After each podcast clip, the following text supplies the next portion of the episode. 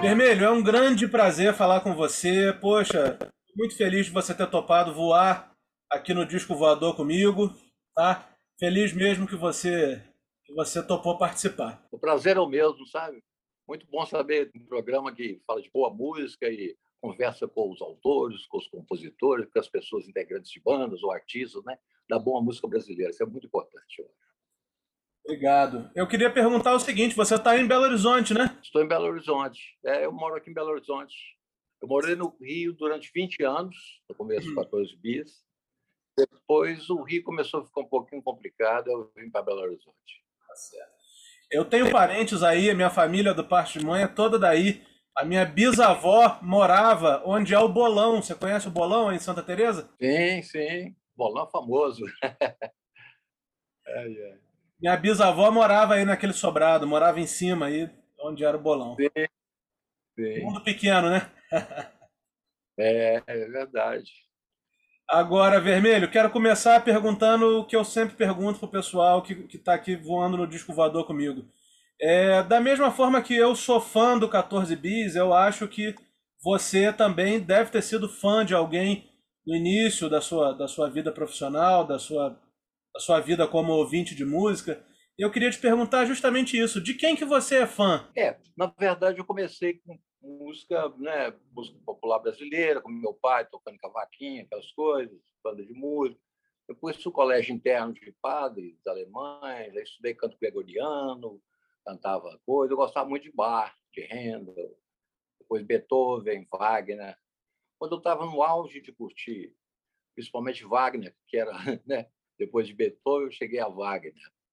Aí eu vim para Belo Horizonte. Chegou em Belo Horizonte, minha cabeça pirou, porque eu topei de cara com um negócio chamado The Beatles. I Wanna Hold Your Hand, e Please, Please, She Loves You. Aí minha cabeça pirou.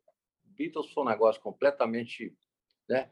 Primeiro, primeira grande é, ídolo mesmo, assim, na, que eu tenho e que eu acho que grande parte da minha geração tem, quem tinha na época, sei lá, 14 anos, 15 anos, 16 anos, foram Beatles. Isso vale para mim, para o Beto Guedes, para o Flávio Venturini, para o Loborges, uma série de outros aí, sabe? Beatles foram, assim, foram um fenômeno não só musical, mas social, né? Beatles foi uma coisa completamente extraordinária. Não dá para você colocar ele dentro de um plano hoje em dia, não dá para as pessoas entenderem o que significou Beatles para, para, para o mundo em geral, né? Com a mudança de tudo, de costumes, de, de jovem pode conseguir as coisas, sabe? De, enfim, muita coisa. Então, grande ídolo mesmo, eu mesmo, para mim são os Beatles, né? E também gosto muito de progressivos, etc. E tal, né? Genesis, Pink Floyd, etc. Nós vamos falar mais sobre progressivo daqui a pouco, porque eu acho que esse disco, que é o tema do episódio de hoje, tem muito de progressivo. Mas não posso deixar de te perguntar o seguinte: você assistiu o documentário dos Beatles que saiu agora no final do ano? Não assisti, não. O Beto Guedes me falou uma coisa, que eu, eu encontro muito com o Beto Guedes, e o Beto é um bitomaníaco daqueles de primeira hora, né? toca bem pra caramba, Beatles, gosta e coisa e tal. Falou, cara, eu tô cansado desse negócio de documentário, não sei o que tem, um dos Beatles eu gosto é a música. Então, eu, eu achei até legal o comentário dele, sabe? Uhum. Realmente, Beatles, assim, a gente lidou tanto com essas coisas que qualquer até possível esclarecimento da verdade para a gente não quase não faz muito sentido, sabe? Assim, a música deles nos diz muito mais do que o que aconteceu, uhum. sabe? Claro, talvez eu veja algum dia. Sim. Você se lembra qual foi o primeiro disco, assim, primeiro LP que você se apaixonou mesmo? Foi dos Beatles? Ah, dos Beatles foi aquele que tem, né? O primeiro mesmo, que tem aquele rosto deles, assim, todo de preto, assim, né? Ah, sim, sei. É, não sei se é o Vida, Vida Beatles, não sei se é o nome dele. É aquele que tem, né? Tem um sucesso mesmo, que saiu aqui no Brasil, né? Que era a mesma edição que saía na Inglaterra, né? Aquele sim, primeiro famoso, Please, não sei o quê. Lá na Inglaterra saiu como With the Beatles, aqui saiu como Beatlemania. É, né? Provavelmente. Aquele capa preta, é, né? Que, é. Capa genial, marcante mesmo, aqueles com os cabelinhos todo na testa, e mudou tudo, né? Porque todo mundo usava cabelo que estava vendo da, da Segunda Guerra ainda, todo mundo de cabelinho meio só corte soldado, aquelas coisas, alguma coisinha na testa, não sei o quê. Mudou. Beatles fez o corte de cabelo mudar, né? Ficou um corte quase meio andrógeno, vamos dizer assim, é, seria, né? É verdade. Agora, vamos falar um pouquinho da tua, da tua vida profissional, da tua carreira. Qual foi a tua primeira gravação, a primeira vez que você pisou num estúdio? Você sabe que eu não sei bem qual a primeira vez que eu pisei no estúdio. Outro dia eu estava pensando nisso. Não sei se foi a gravação. Talvez tenha sido o disco do tênis do Lô, do Lô Boys. Inclusive, não aparece meu nome lá como vermelho. Eu ainda, meu nome é José Geraldo, uhum. mas eu, eu, eu tinha esse apelido porque todo mundo né, tinha cabelo ruivo e todo mundo me chamava de canarinho, cabelo de fogo, aqueles negócios todos quando a gente é criança. Aí eu falei, ah, vou adotar um nome desse aí mesmo, cara, tudo bem. Aí coloquei vermelho. Mas o primeiro disco que eu me lembro foi esse disco do, do Tênis do Lô, porque o Clube da Esquina 1, eu vi falar muito, toquei muito coberto, mas não participei do Clube da Esquina 1. Uhum. Eu participei do Clube da Esquina 2. Né? Mas o Lobos eu tenho certeza que foi essa gravação talvez tenha sido a primeira. E como é que surgiu o Bendegó? Bendegó é uma banda do, do sertão da Bahia, muito boa, fantástica. Eles não, não tinham muito a ver com Salvador, não. É, era um estilo mais, eu diria assim, mais próximo que tem seria Geraldinho Azevedo, uma harmonia muito elaborada, vocais muito influenciados por Beatles também, um letrista extraordinário, que é o Patinhas, né, que é o João Santana, esse marqueteiro conhecido, aí, que ficou conhecido. Né? Um letrista extraordinário, músicas muito boas. E eu os vi aqui tocando nos festivais de inverno, aí eles tocavam aqui em Belo Horizonte. Eu vi eles tocando, gostei muito. Aí depois eles me convidaram para entrar na banda, porque eles estavam sem tecladista, o cara que tocava sanfona saiu. Aí eu fui tocar com eles e o Caetano convidou-os para gravar uma faixa naquele disco Joia. Aí eu fui lá, gravei com eles e comecei a ficar integrante da banda. Como é que foi gravar com Caetano? Porque pouca gente sabe que esse disco, esse disco Joia, tem a participação do Bendegó, né? Na faixa Canto do, Canto do Povo de um Lugar. E... É uma música muito interessante. Como é que foi gravar com ele? Como é que vocês chegaram até ele? Ou como é que ele chegou até vocês? Não, acho que ele chegou a gente, o Guilherme, Guilherme Araújo, né, empresário dele na época, nos convidou, a gente foi lá, conversou com o Caetano, ele já provavelmente conhecia o som do Benegó, né? O Benegó tocava muito lá em Salvador, né? No verão, Salvador acontece essas coisas no verão, você já viu, né? Então o Benegó já tocava sempre lá, ele já sabia como é que era a banda.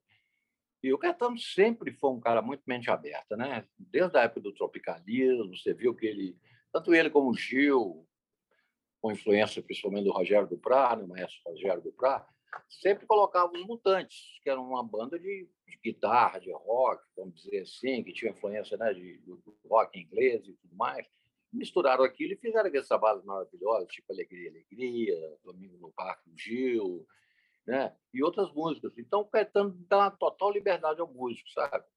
assim, a gente fez um arranjo com total liberdade com ele. Eu fiz até um solo de órgão no meio, fizemos um vocal, fizemos as mudanças de tom que eu gosto meio, assim, e tal. Então a música saiu do jeito que a gente ficou. Aí fizemos uma turnê com ele também, mesmo jeito, cantando muito, muito, assim, a gente se sentia parte de, de, uma coisa, sabe? Assim, o show dele, a gente gostava do show dele. Era um show que a gente fazia com o maior prazer e aprendia muito, né? o contato do Caetano com o público muito bom, é, como que ele é, né, tocava sempre bem, cantava bem, estava antenado ao que a gente tocava, e a gente tinha uma meia hora que, a gente, que ele deixava que a gente tocasse só a gente. Aí a gente podia mostrar nosso trabalho para um grande público, que era o público que ia assistir a ele. Infelizmente, a turnê não foi tão longa, porque o Caetano parece que ficou cansado, adoeceu alguma coisa, e a gente parou de tocar com ele. Algum desses shows foi gravado? Você tem conhecimento disso? Não, eu saiba não. Não foi não. Antigamente é. era muito difícil gravar, né, que você tinha que ter um equipamento todo pago. Hoje em dia a pessoa chega lá com o celular, com não sei o que, grava. Né? Bom, o Bende... esse disco do Bendegó saiu em 75, há coisa de uns três meses atrás. Eu participei de um podcast com o José Milton, que produziu esse disco, né? E aí a pessoa que estava mediando o podcast estava conversando com o José Milton e puxando muito as produções de disco da Ângela Maria, do Nelson Gonçalves, que ele, que ele produziu diversos discos deles, né? Aí eu levantei a mão em um determinado momento e falei assim, mas José Milton, e o Bendegó? Aí ele, pô, o Bendegó era muito bom e tal. Aí falou do Patinhas, falou de vocês, falou de todo mundo. É. Muito legal, cara, muito legal. Muito. Zé Milton, grande figura, ele figura alegre, pernambucano, né? acho que ele é pernambucano, com aquele bom humor né? e tal, e muito entrosado assim, com o pessoal de gravador e tal. Então, a gente gravou num estúdio lá em São Paulo e produziu. Não era um estúdio grande, assim, a gente não tinha condição de gravar num estúdio grande, mas saiu um disco relativamente bom, sabe? Chamava Onde Olhar Não Mira. Tem alguns destaques. Tem uma música lá chamada Mulher Santa de Canudos, que eu acho uma obra-prima, uma letra falando daquela história da, né, daquela época do Antônio Conselheiro. O Patinhas era jornalista, era não, é jornalista e marqueteiro, né? e um grande poeta. Ele disse que fez uma viagem lá por cima do Maçu do Cocorobó, que eles fizeram em cima da aldeia de, né, do, lá do, onde que era a região lá do, do né, do Monte Conselheiro, então, de Canudos, eles fizeram um açude para acabar de vez com aquilo lá, aquela ideia de revolta, de não sei o que, que tem. Então, o João Santana Patinhas passou lá de barco, assim, por cima da, da, da no açude, né? Aí ele, como estava seco, ele via as cruzes, a ponta das cruzes das igrejas. Aí ele começou a imaginar na cabeça dele uma vida lá embaixo dos, dos, do pessoal, dos jagunços. Então começa as mulheres santas de Canudos se encarnar na cidade, os jagunços se, ganha, se banharam para fazer nova idade. Então ele, ele inventa uma história do mundo que está correndo paralelo lá debaixo do açude, sabe? Então é lindíssima a música, é uma música foi. E tem a música Onde Olhar Não Mira, que é uma música minha do Zeca e do Capenga, com letra também do Patinhas, que a gente regravou agora nesse disco do 14 Bis, no 14 Bis acústico ao vivo. Ficou muito boa. Sim, genial. Agora, Vermelho, você estava falando agora há pouco da tua, da, além de Beatles, né, da tua, do teu gosto pelo rock progressivo. Em 1977 você tocou também num disco do Beto Guedes, a página do Relâmpago Elétrico, que é um disco que, na minha opinião, tem forte influência do rock progressivo, né? Muito forte. Tinha porque o Flávio, Flávio Venturina, que fundou depois o 14 Bis comigo, o Flávio estava tocando o terço. Quando, em 73, 74, precisou um tecladista para o terço, eles chamaram o Flávio, Sai Guarabira, para acompanhar o Sai Guarabira. Aí foi para São Paulo, nos estuda vice-versa, que era do Rogério do Prado, do Sai e de outros lá. Era um estúdio topo de linha em São Paulo. Era o melhor estúdio de São Paulo. Então lá o Flávio gravou muitas músicas. O texto tem músicas maravilhosas, né? 1974 é uma das instrumentais progressivas mais bonitas que, que, tem por aí, né? Então é um trabalho maravilhoso. Então o Flávio ele pôde mostrar todo o lado progressivo dele, né? Eu no Bendegó eu fazia alguma coisa também puxando um pouco para esse lado, mas não era característica da banda. Mas eh, quando a gente se juntou para fazer o trabalho com o Beto, a gente já tinha feito uma música progressiva num disco que o Beto Guedes gravou, que é Beto Danilo, Toninho Horta e Novelli. Aí tinha uma música nossa chamada Belo Horror. É linda. Música... É, linda. Que é basicamente minha e do Beto. Depois o Flávio fez uma outra parte lá cantada e o, o Marcinho fez a letra. Mas aquela música começou eu tocando órgão, uma sequência de órgão quase erudito, e Beto Guedes tocando bandolim. Então a gente foi emendando a ideia, mudando de tom, fazendo um negócio quase clássico.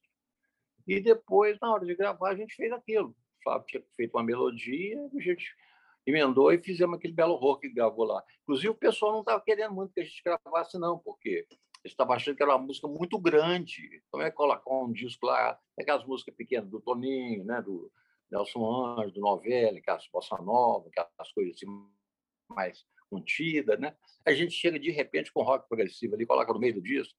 Ah, mas foi. Então isso aí já foi o que, como que eu vamos dizer assim, um cartão de visita do que seria o nosso trabalho coberto. Aí juntamos aí eu, o Flávio, o Eli, E o Zé Eduardo, que não é conhecido, mas é um grande músico, toca muito bem viola de 12, guitarra, também bitomaníaco, fanático, muito amigo do Beto, quando os dois eram bem novos. Então, fomos para um sítio aí e ficamos ensaiando direto. Ensaiando Lumiar, ensaiando não sei o quê, ensaiando essas músicas todas, Para do Relâmpago Elétrico e tudo. Ficamos um mês ou dois num sítio ensaiando dia e noite. Então, quando a gente entrou para gravar, a gente já estava muito entrosado. E foi um disco assim que pô, tem Choveu, tem Bandolim, que são músicas bem progressivas. A gente na época escutava muito Genesis, escutava muito Yes, Pink Floyd, mas principalmente Genesis e Yes. Eu acho que foram as duas que mais nos influenciaram. E no lado vocal tinha Beatles e o Crosby, Stills Nash Young, né, que sempre foi também uma paixão nossa muito grande. Só influência boa, impressionante. em 1978, no ano seguinte, você também participa de uma de uma das gravações de, de uma música que virou um ícone, né? Uma música icônica no cancioneiro mineiro e no cancioneiro brasileiro, né? Porque se tornou muito grande, que é a faixa Maria Maria, que está no Clube da Esquina 2. Você tocou nessa faixa, né? Em qual música? Maria Maria.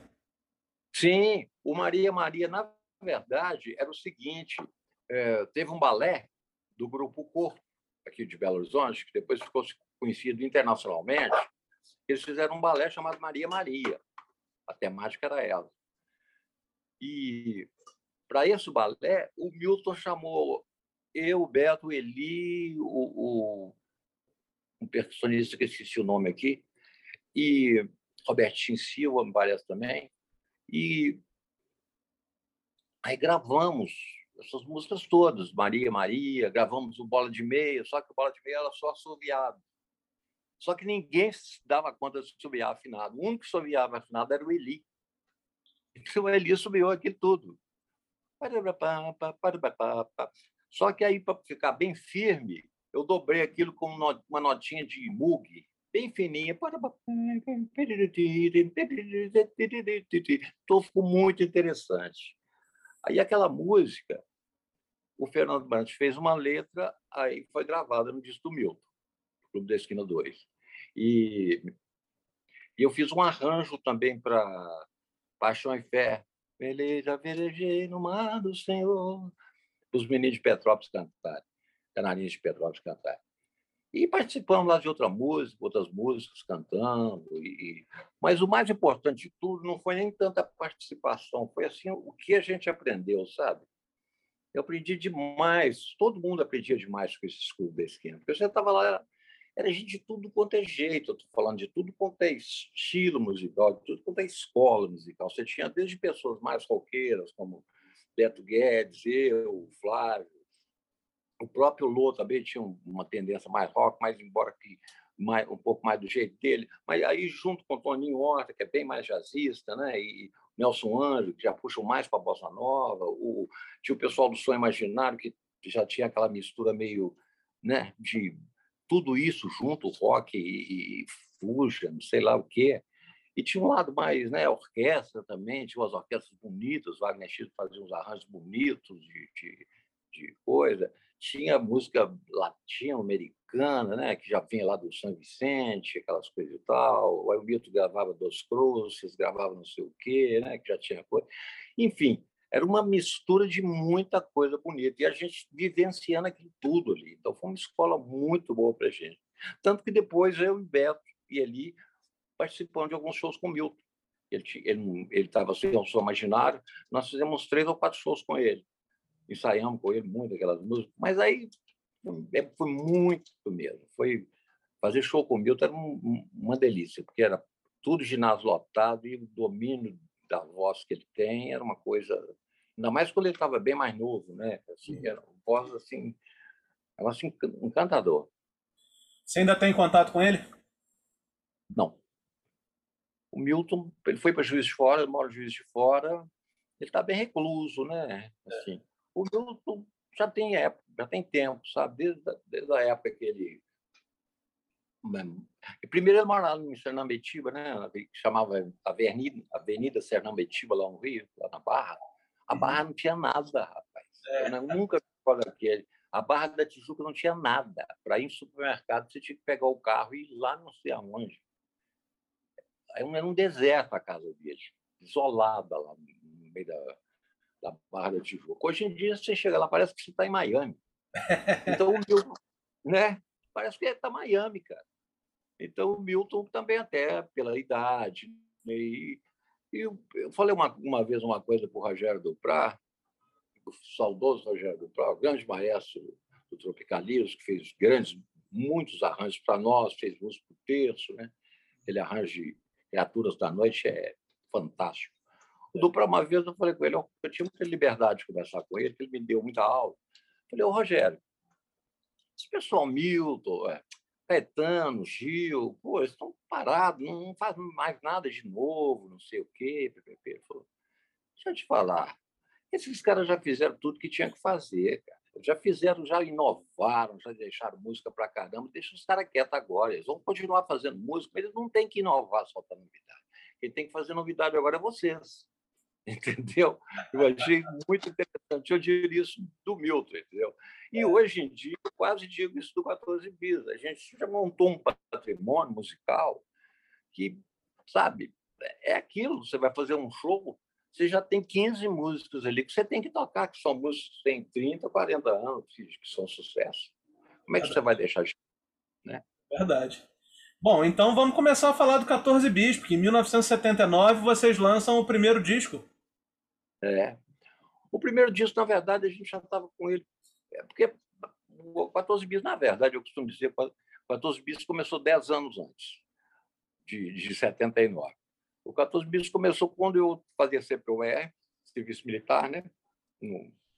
Eu sai tenente, quem tá, tem 18 anos na época, que vai fazer exército, se você estiver em faculdade, você faz CPUR em vez de ir para corpo de tropa.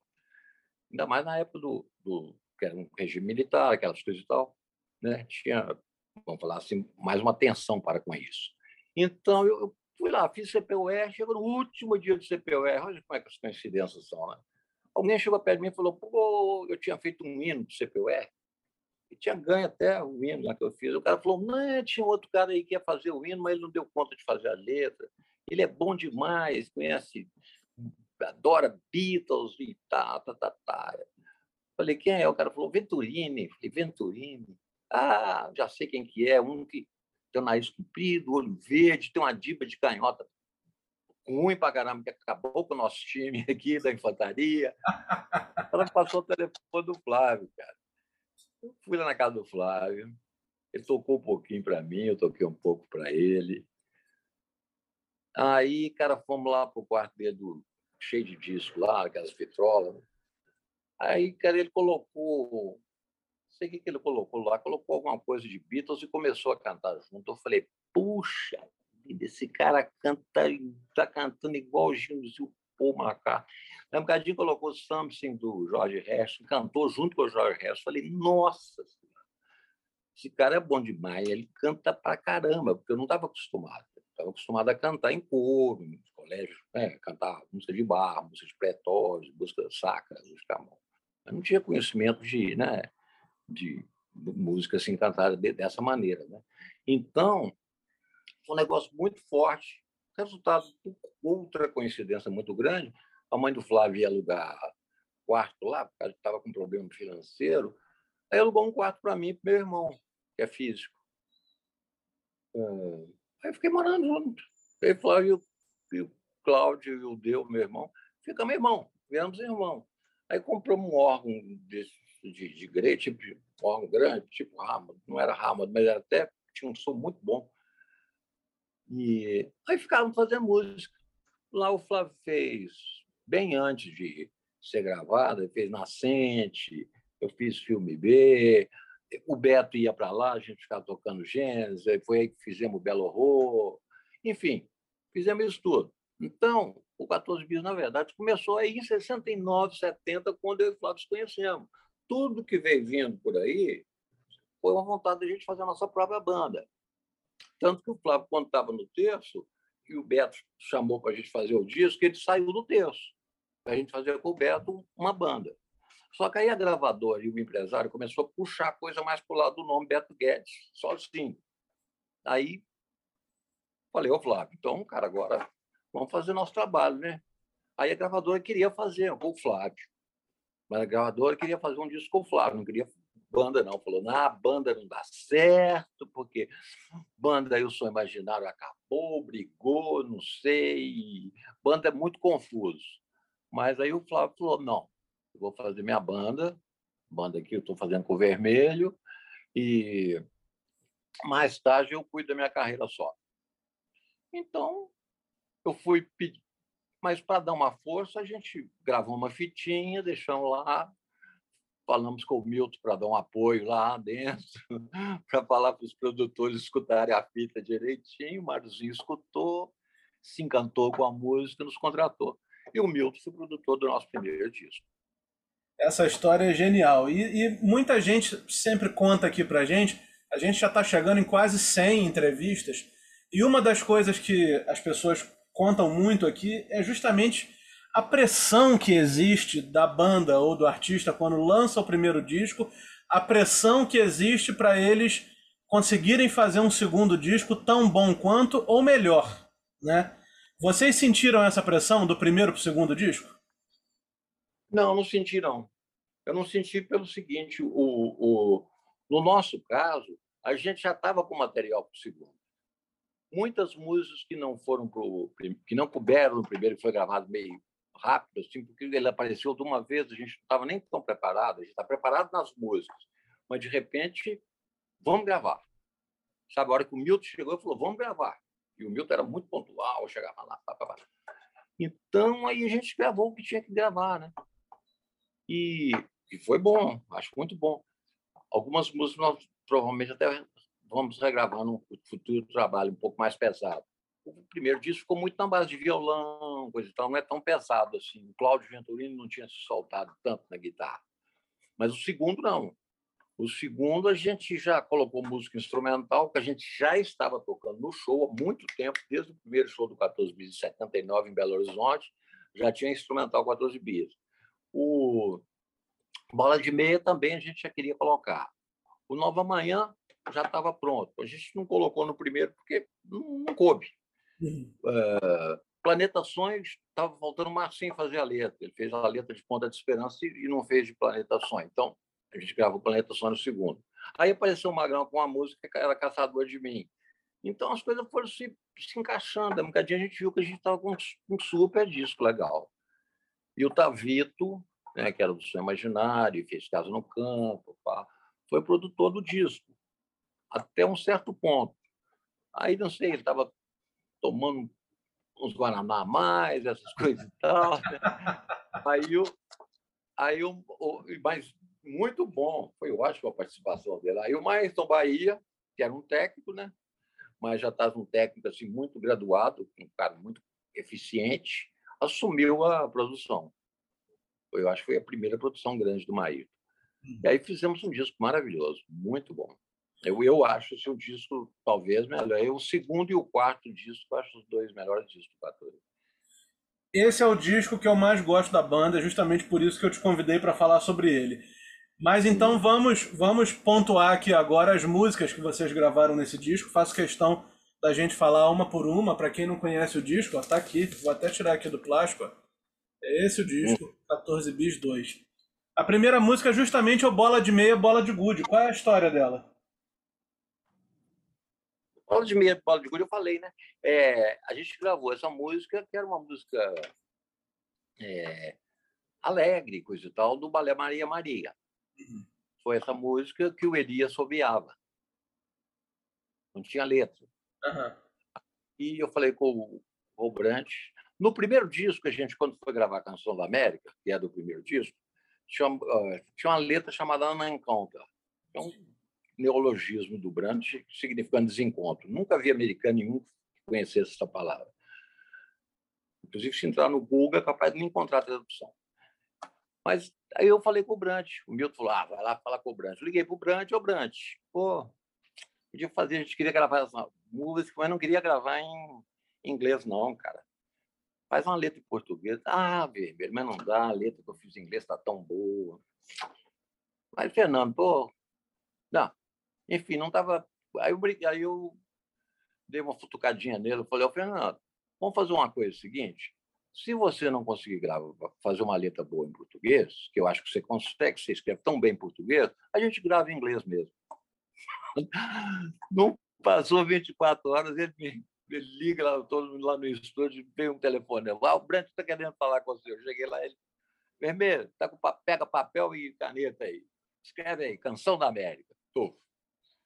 Não deu outro. Aí o Milton até tocou o violão junto, foi um grande sucesso, até depois do Milton.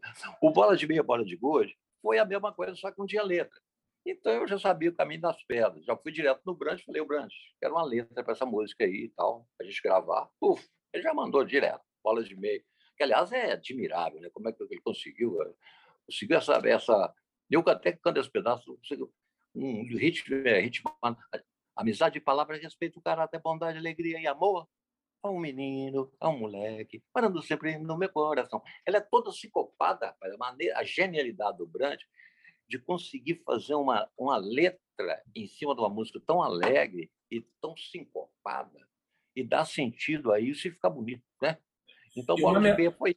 Uma mensagem muito, muito importante, né? Porque a letra é genial e, e deveria ser, é. servir como base na vida de todo mundo, né? A vida, todo mundo. É aquele, aquele menino, né? Moleque, aquele moleque que tem dentro da gente que nunca pode deixar de. Né? Aí. Inclusive, ainda mais um momento desse aí que está esses últimos, esses últimos anos, essa última década, onde está imperando tanto esse politicamente correto, essa intransigência política, esse negócio de cara ficar de mal com o outro porque tem outro partido, outra ideologia. Um pouco de bom humor não faz nada de mal, né? É um pouco de criança, de brincar, de saber pedir desculpa, enfim, o lado lúdico da vida, que está nessa bola, nessa música de maneira muito bonita. Verdade. Em seguida vem o Caçador de Mim, que eu acho uma das letras mais bonitas desse disco. Acho que que é uma, um grande sucesso, né? Veio depois o, o, o Milton gravou também. Enfim, é. Caçador de Mim eu acho uma coisa, uma pérola do cancioneiro do 14 Bis. É, o Caçador de Mim com a gente, eu achei que ficou, o Rogério Prá fez um arranjo fantástico, o Tavitos com viola muito boa, a gente fez ela toda em vocal. Né? Saiu no disco, saiu legal, boa, com uma faixa lá no disco bonita, tá bonita, é uma música bonita. Eu escuto hoje, acho bonita. Mas quando eu fui a Los Angeles, uns, acho que foi nessa época mesmo, um pouco depois de lançar o disco, eu fui para Los Angeles, eu estava apaixonei com uma menina aí na, durante a gravação do segundo disco. Ela foi para Nova York, eu fui para lá, depois fui para Los Angeles. E cheguei lá em Los Angeles, o Milton estava mixando justamente esse disco, Caçador de Mim. E eu vi ele mixando essa música. Aí cara, eu sou um cara muito antenado para arranjo, vamos dizer assim, nem tanto orquestração, arranjo mesmo. Orquestração eu considero quando o cara faz step acordes e tal, o Rogério Prata, tá, tá. Eu estou falando arranjo com o contexto geral da música, o que Kate Richards do Rolling Stones chama de achar a essência da música. Eu acho que Caçador de Mim, a essência da música é um cara solitário cantando. Eu, Caçador de Mim. O 14 Bis cantou em vocal. Não era por aí entendeu? E também a gente não teria um cantor para cantar com aquela uma voz igual a do Milton. Então, Caçador de Mim na voz do Milton tinha tudo a ver. Ele juntou a beleza da música, a beleza da, da letra, né, muito profunda, e a voz do Milton. Então deu aquela força, a música se tornou um estourou, né? Se tornou um hit parade mesmo, assim, uma música, né? Maravilhosa. O Milton ficou fantástico. Mas aí em seguida vem o Planeta Sonho, né? Planeta Sonho é um dos principais sucessos da banda. Planeta Sonho é engraçado. Você sabe que Planeta Sonho, eu sempre acreditei em Planeta Sonho, eu acho uma das músicas mais. das três músicas mais bonitas, mais bem feitas que eu fiz com o Flávio, para mim é Planeta Sonho. Porque foi feita muito rápido. Nós, assim, foi muito rápido fazer plantações. Na verdade, eu ouvi planetas, eu ouvi o dia inteiro a gente morava em São Paulo, na casa lá. Isso antes, bem antes do, de gravar o disco. Isso deve ter sido na época da 78, passando para 79, época da Copa. Bom, é, o Flávio o dia inteiro tocando, eu tinha um órgão Farfisa que tinha um som de trompa. Aí o Flávio ficava... Só isso, o dia inteiro. Eu falei, caramba, esse negócio, eu tenho que achar uma saída disso. Uma hora bateu, cara. Aí eu desci correndo a escada, cheguei lá perto do e falei, a hora que eu te falo, você para. Aí eu entrei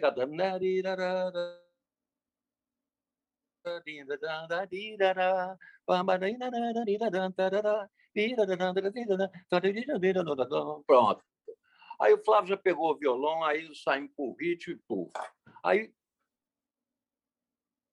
eu fiz aquela forma meio de pão dog, eu manjo, eu penso bem música clássica, né? Assim, você fez aquele tema. Aí cantou o planeta sonha na Terra, volta no meio. Aí depois cantou a dissonância na tela, no final. Só que cada vez que esse riff, vamos chamar, né, esse desenho, essa, esse tema meio, meio mobal, né, mais solene, toda vez que ele aparece, a hora que ele termina, ele muda de tom para um lado diferente. Ele nunca vem no mesmo tom. Na primeira vez, ele sai para cantar em Ré, na segunda vez, ele cai em Sol menor, para fazer uma virada para entrar num outro lugar, e no final ele sai como se fosse subindo mesmo, mudando de tom, harmonia toda bitonal. E o Marcinho Borges, que era para ter feito essa música para o primeiro disco, graças a Deus atrasou e fez para o segundo, porque no segundo a gente já estava muito mais entrosado e já tínhamos o Cláudio na guitarra se soltando para valer. Então foi isso. Planeta Sonho, inclusive, foi uma música que os primeiros shows de lançamento do segundo disco em São Paulo, ela tocou, mas aconteceu muita coisa. Eu falei, ô Flávio, vamos tirar essa música do repertório. A banda falou, mas por quê? Eu falei, não, Planeta Sonho é uma música que as pessoas vão demorar um pouquinho a assimilar, tem que escutar um pouco, porque ela não é o tradicional, primeira parte, segunda parte, terceira parte. Por exemplo, como é natural, como é caçador de mim, como é Nova Manhã, como é, sei lá, Meu Mundo e Nada Mais, essas músicas todas. Não. Planeta Sonho ela já começa com solo longo. Não é normal. Sabe? E ela se solta bem lá no meio. E vem cheio de parte, o cara fica meio confuso.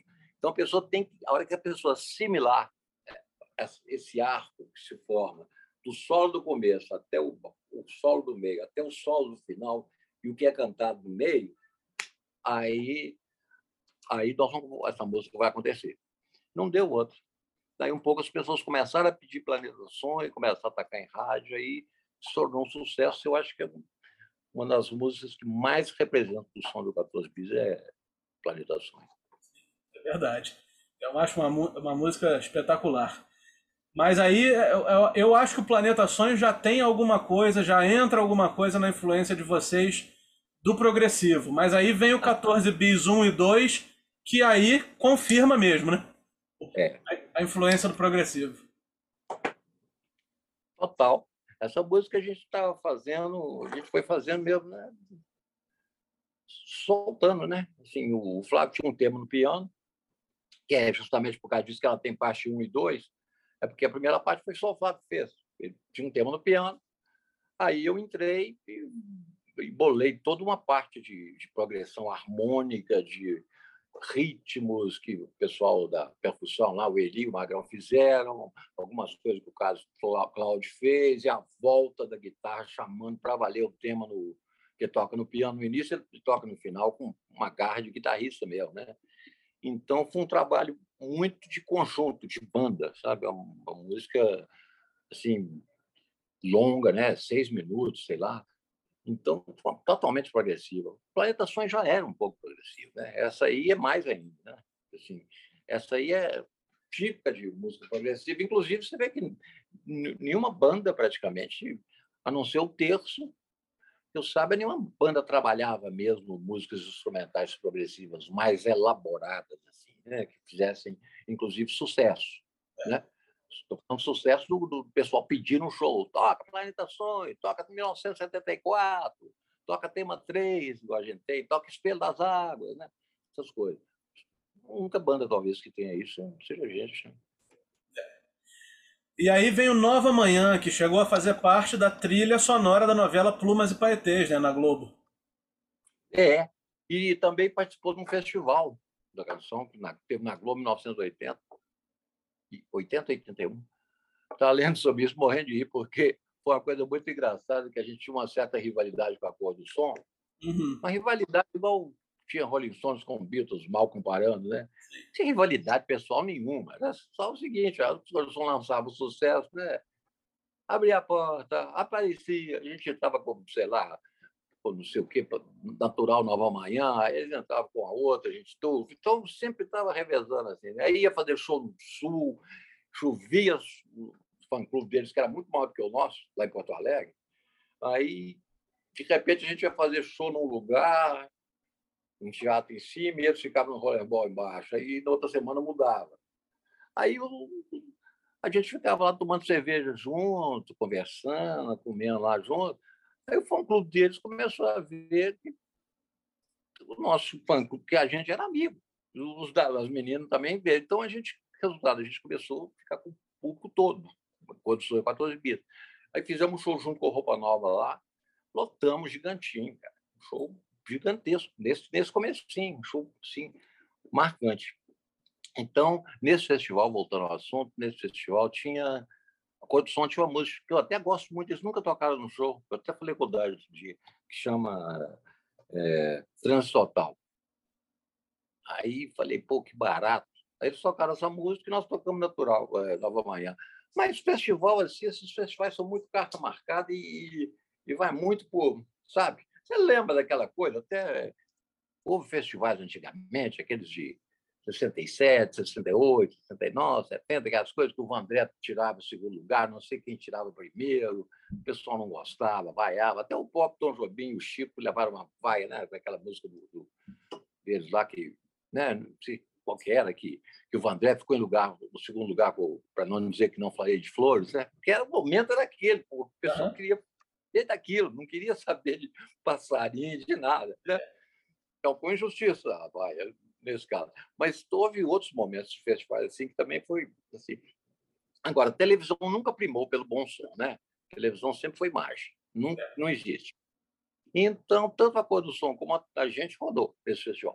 Mas a música entrou em novela e foi uma música muito legal, porque é, ela parece um pouco natural, mas eu falei com o Flávio, vamos fazer um instrumental dela completamente diferente. Coloquei um pianinho Wurlitzer, meio estilo Supertramp. Eu gostava também, sabe, Supertramp é uma banda também que nos influenciou um pouco. O Supertramp era muito palatável, muito pop, né? Legal. E foi até legal que a hora que eu estava gravando esse piano, chegou na, no estúdio o diretor mundial do Odeon, indiano lá. Nossa, eu fiquei até... Falei, nossa, vai dar sorte. Chegou o cara, o diretor mundial da, da, da EMI chegou no estúdio e falei, ah, vai dar sorte. Então, essa música até hoje faz parte do repertório. Essas aí todas, Natural, Nova Manhã, Planeta Sonho, Caçador de Mim, né? o Canção da América, Bola de Meia, essas são, essas são 40 anos de 40 e poucos anos que estão na estrada. E aí vem em seguida a música que é a, mais calma né, do disco, que é o Pra Te Namorar. Uhum. E para te namorar, aquelas músicas que, poderia facilmente, não é música nem muito 14 bits, ela poderia muito, muito facilmente fazer parte de um, de um disco solo do Flávio, né? É uma música típica do Flávio, né? Um arranjo muito bonito do Rogério Duprá, muito bonito, eu acho o arranjo do Rogério Duprá muito bonito, é uma música bonita, legal, mas deslocada. Eu acho deslocada porque ela, na verdade, não, não é muito 14 bis.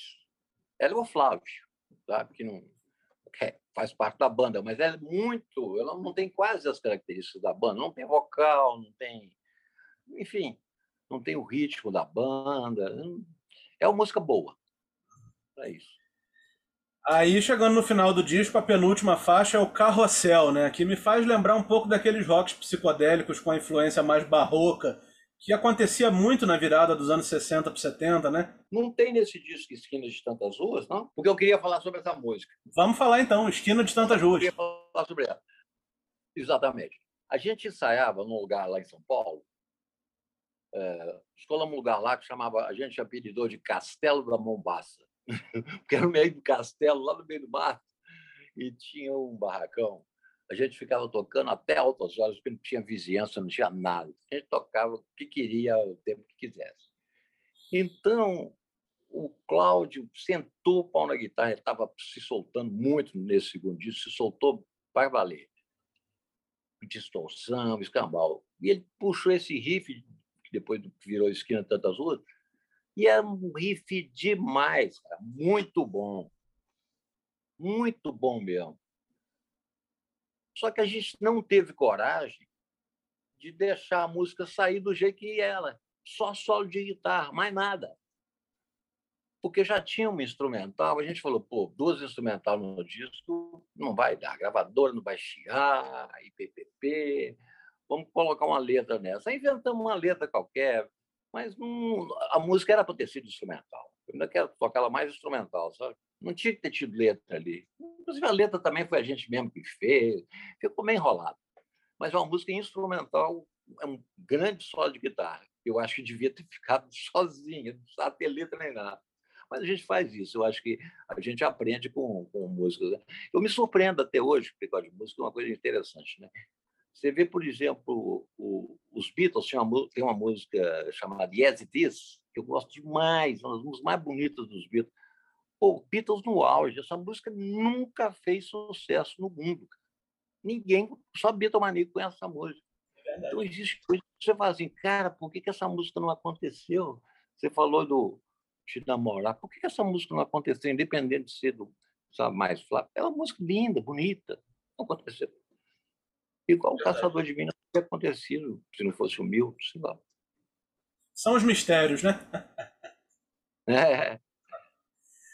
Bom, e aí vem o Carrossel, né? Carrossel foi uma música muito interessante que o Flávio fez, essa música em São Paulo, assim, ele começou a fazer. É, na hora que eu vi que era um tema meio barroco, né?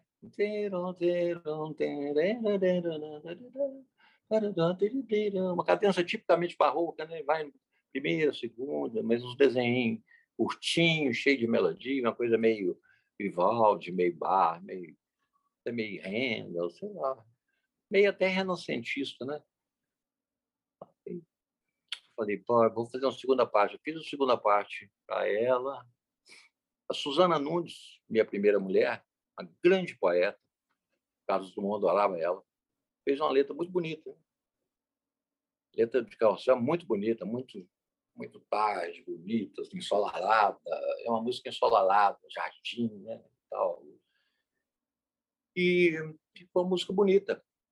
E fez tanto sucesso assim, mas depois nós gravamos ela num CD, o Boca Livre, ficou muito boa. Eu faço um solo de cravo, que tem tudo a ver com a música. E nesse mais recente CD para todos bis ao vivo, acústico ao vivo, a gente regravou o carrossel. Ficou linda. Com solo de cravo e tudo que tem direito. A música eu gosto. E o disco se encerra com Pedras Rolantes, né? Que faz uma citação, algumas citações até a Beatles, Rolling Stones, passa um pouquinho por Luiz Gonzaga, Edu Lobo, tem várias citações assim na letra, né? É, foi uma letra que eu fiz justamente pensando nisso, sabe? Aquela asa branca voando nas ondas do rádio, aquela coisa. Eu lembro assim da minha infância, de fim de tarde, gravar no interior. Você escutava de repente Luiz Gonzaga, você escreve, escutava alguma música religiosa, né? uma Ave Maria que toca às seis horas da tarde. Antigamente tocava mesmo, né? mas cidade do interior, né? seis horas da tarde era o Ângelos, tal, tocava aquela coisa. Mas no interior, antigamente, não tinha nada, né? Não tinha televisão, tinha mal, mal um rádio, celular nem pensar. Então, as pessoas se encontravam muito mais. Tinha, minha cidade tinha 3 mil habitantes, dois tinham futebol, tinha teatro, tinha duas bandas de música, meu pai era maestro de uma, tinha tudo. Agora você não tem, está todo mundo ligado aqui na televisão ou então no celular. Então, eu fiz uma música falando disso, né? citando as músicas que eu gostava, sei o quê. E aí, no correr da música, eu fui emendando uma coisa progressiva, pintou um ritmo lá do pessoal, fui emendando. E aí termina com uma orquestra, que é um pedaço do arranjo que o Rogério Duprat tinha feito para Carrossel. Ele escreveu tanta nota, escreveu tantos contrapontos bonitos, que a música era barroca. Eu lembro que o Máriozinho Rocha chegou perto de mim e falou assim: Ó, oh, Carrossel aí é o seguinte: vocês põem a orquestra do Duprat ou então vocês cantam. As duas coisas não vai dar, não. Porque tem orquestra para caramba aí. Falei: não, então vou tirar. Tirei um pouco a orquestra do Rogério, na gravação do Carrossel, que era muito bonito, deixei só os pedacinhos mais leves e no final do, do nas ondas do rádio, depois que bate uns sinos aí, ela entra, a orquestra dele termina, termina a faixa. Ficou um negócio muito interessante, bem progressivo. Eu escutava muito também o, principalmente um disco que me influenciou muito foi o Middle, do Pink Floyd, né? Aquela faixa grande, é, é enorme, eu acho fantástica, faixa mais genial do Pink Floyd. É verdade. Aquele disco é incrível então, mesmo. É, o, o Tony Banks do Gênesis e o e o Rick White do Pink Floyd são dois tecladistas que eu tenho como referência, porque são dois é. grandes compositores, dois grandes compositores, e você vê que o Pink Floyd agora acabou. Pink Floyd sem o Wright, sem chance. Sem chance mesmo. Não tem chance sem, sem aquele tecladista ali. A não ser que eles ficam repetindo música antiga o cara tocando, né? O cara tocando igual ele tocava. Mesmo assim, não perde a aura vocal. O vocal dele era fantástico, né? O Tony Bennett está fazendo show, shows incríveis, mesmo com o Phil Collins de cadeira de rodas, shows do Genesis estão arrasando, né? Esperamos que a música progressiva volte um pouco mais, porque está muito regressiva a música que anda por aí. Né? Nossa Senhora, muito devagar. É verdade. E, e, Vermelho, eu sempre gosto de perguntar também o seguinte: qual é a história da capa desse disco? Rapaz, a capa desse disco, olha outra coincidência. Quem fez essa capa desse disco foi o Zé Luiz Pederneiras, um fotógrafo daqui de Belo Horizonte.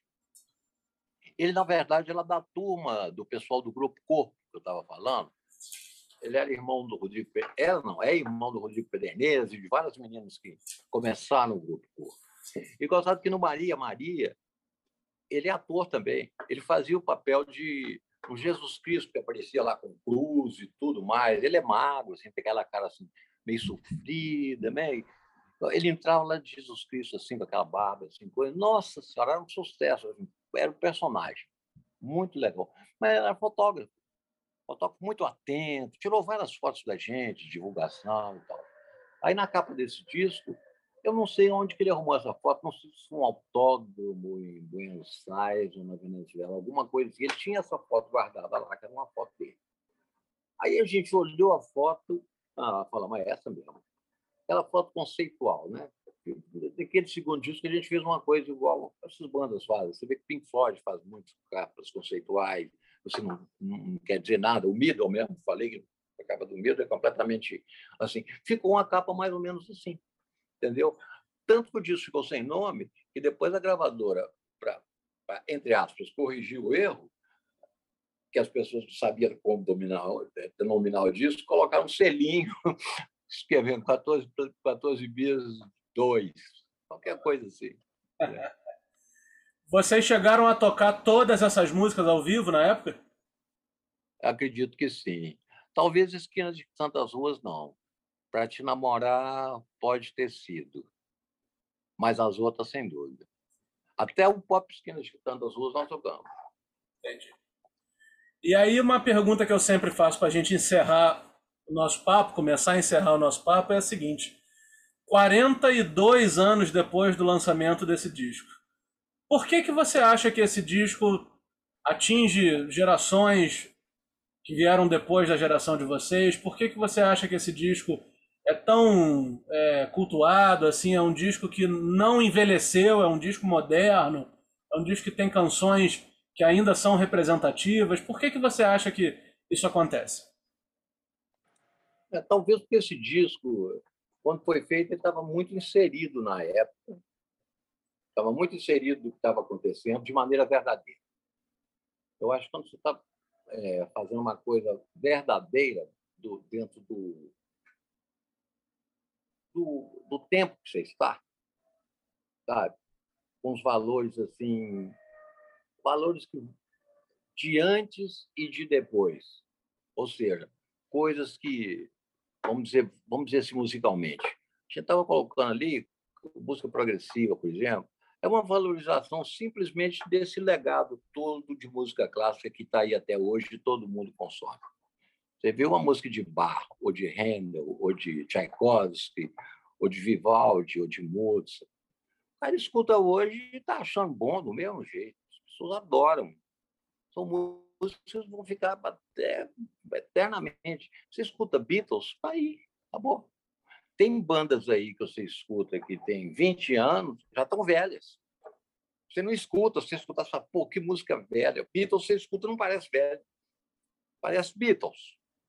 Você não, você não localiza um tempo, você localiza aquilo. Então, eu acho que o 14 bis tem muito isso, sabe? A gente estava muito dentro do tempo. E, inclusive, a temática também, em termos de letra. Eles até criticavam muito a gente, tinha alguns, alguns pessoal aí mais politicamente engajado. O 14 bis era muito. Era muito não, não, se engajava, entendeu? Era uma época de ditadura, que a gente tinha que falar mais sobre isso e sobre não sei o que, que tem. Não, a gente está falando, mas a gente está falando do planeta sonho. Esse planeta sonho independe de, de política, independe de partido, independe de ideologia, independe de qualquer coisa. O criança do bola de meia, bola de gude, também é uma coisa que se você ensinar para os seus filhos vai ser muito bom. Se você falar para as pessoas sobre um caçador de mim, um cara sofrido, mostrando as entranhas dele, do sofrimento do caçador de mim, pô, também é verdadeiro. O carrossel, essa coisa lúdica, toda cor de fim de tarde bonito, não sei o que é que tem, esse carrossel que brinca do jardim de quem está amando, etc. e tal, tá valendo aí, cara. Entendeu? Então, todas essas músicas, Nova Manhã, pô, é distante a Nova Manhã, mas a gente sabe que vai chegar. Então, são músicas que têm temática que não, sabe, bem diferente do, do que a maioria das músicas que está aí, que são letras de não sei o que que tem, sempre chovendo no lugar comum. E, claro, e, e com poetas de alta qualidade, né? Marcin Boys, a Susana Nunes, o Murilo Antunes, o, o, o Fernando Brant, o Márcio Borges, Luiz Carlos Sá, né? E a gente tocando bem, a gente estava no auge, e o Rogério do Prata também, com os arranjos primorosos, produção muito bem cuidada, né? Máriozinho Rocha supervisionando, e o Tavito e o Maíto Bahia. Né? Então a gente estava um disco assim muito, muito realmente se tornou um clássico, sabe? Como se tornaram vários outros, igual estava citando aqui, o Middle do Pink Floyd, o, o o Nursery Crime do Genesis, o, o Foxtrot, sabe? O Yes Album, o Fred do Yes, que eu gosto muito também. Enfim, sem ficar comparando assim, muita coisa. Mutantes também, nos primeiros discos Mutantes são clássicos da música brasileira, igual são os discos do Tropicalismo, do Gil do Caetano, igual são os tubos da esquina que a gente falou anteriormente. Então, música boa. Hoje nos últimas décadas, está um nivelamento por baixo muito grande. É músicas muito descartáveis, são músicas que elas entram no cérebro, você já gostou, mas passou um pouquinho, você já enjoou. É igual açúcar, é gostoso. O cara vai lá, come uma colher de açúcar, que delícia. Na terceira colher, o cara já não quer ver açúcar mais. Sabe? É verdade. Eu acho que está muito assim. E está saturando, vai saturando, saturando, saturando. Ainda mais no mercado, que está cheio de coisas, cheio de negócio. As pessoas querem coisas que dizem direito, mais, dizem mais respeito a elas, sabe? Eu acho que, sob esse aspecto, eu acho que a pandemia trouxe alguns benefícios. As pessoas se voltaram um pouco mais para dentro, para a necessidade do, sabe, de, de viver bem com o outro, de pensar no outro porque tem que pensar no outro, porque ele pode julgar vírus ali e o outro pode pegar e, de repente, voltar para ele. Nem que seja por egoísmo, o cara tem que pensar nisso. E também o tempo que a pessoa está tendo mais livre, vamos dizer, dentro de casa, dentro dos seus afazeres, de, né, de poder curtir as coisas que gosta. E as lives, lives é banda boa que pode fazer. Você não pode fazer uma live assim com o nego quebrando pau para zoar, a pouquinha da garrafa, não sei o que. Não é lugar para isso. Entendeu? Então, eu acho que tem a ver com isso. Eu tenho otimismo quanto a isso. É isso aí, Vermelho. E aí eu quero saber o seguinte: agora que a gente está vendo que é possível a gente tentar se acostumar, tentar conviver com, essa, com esse problema aí da pandemia, eu quero saber o seguinte: quais são os próximos planos? Que, que vem por aí? Olha, os planos é o seguinte: esse show, esse show acústico está muito bem fechado, muito bem entrosado. Nós não lançamos ele ainda pelo Brasil inteiro. Tem muitas músicas chamadas lá do B que a gente fez questão de lançar. Tipo Onde Olhar Não Mira, Benegol, Carrossel, A Qualquer Tempo, que é o terceiro disco, é, Luz na Escuridão, com a música do Cezinha, César das Mercedes, que pertence ao terço, é, uma, outra, uma música inédita do Maglão, que chama Mariana, mais umas outras três que eu não me lembro, que são então, total, sei lá, umas sete músicas que praticamente são desconhecidas do público, passaram despercebidas. E, obviamente, temos aquelas 15 assim que não tem jeito de não tocar. Planeta Sonho, Caçador de Mim, Espanhola, Todo Azul do Mar, é, Bora de Meia, Bora de Good, Canção da América, Linda Juventude. É, essas aí a gente não deixa de tocar. A gente faz em formato acústico e no final, que está mais animado, aí o Cláudio já está seco lá para tocar guitarra, a gente tem que deixar tocar um pouquinho. tá certo, tá certo. Então a gente vai fazer esse show direto aí. E mais tá para adiante, mais para adiante, talvez até o final do ano ou começo do ano que vem, não sei, a gente quer gravar um disco mais rádio, mais pesado. Aí vai ser mais com teclados, com mais sintetizadores, com mais, sabe, som pesado mesmo de repente dois guitarristas, de repente mais um tecladista roqueiro.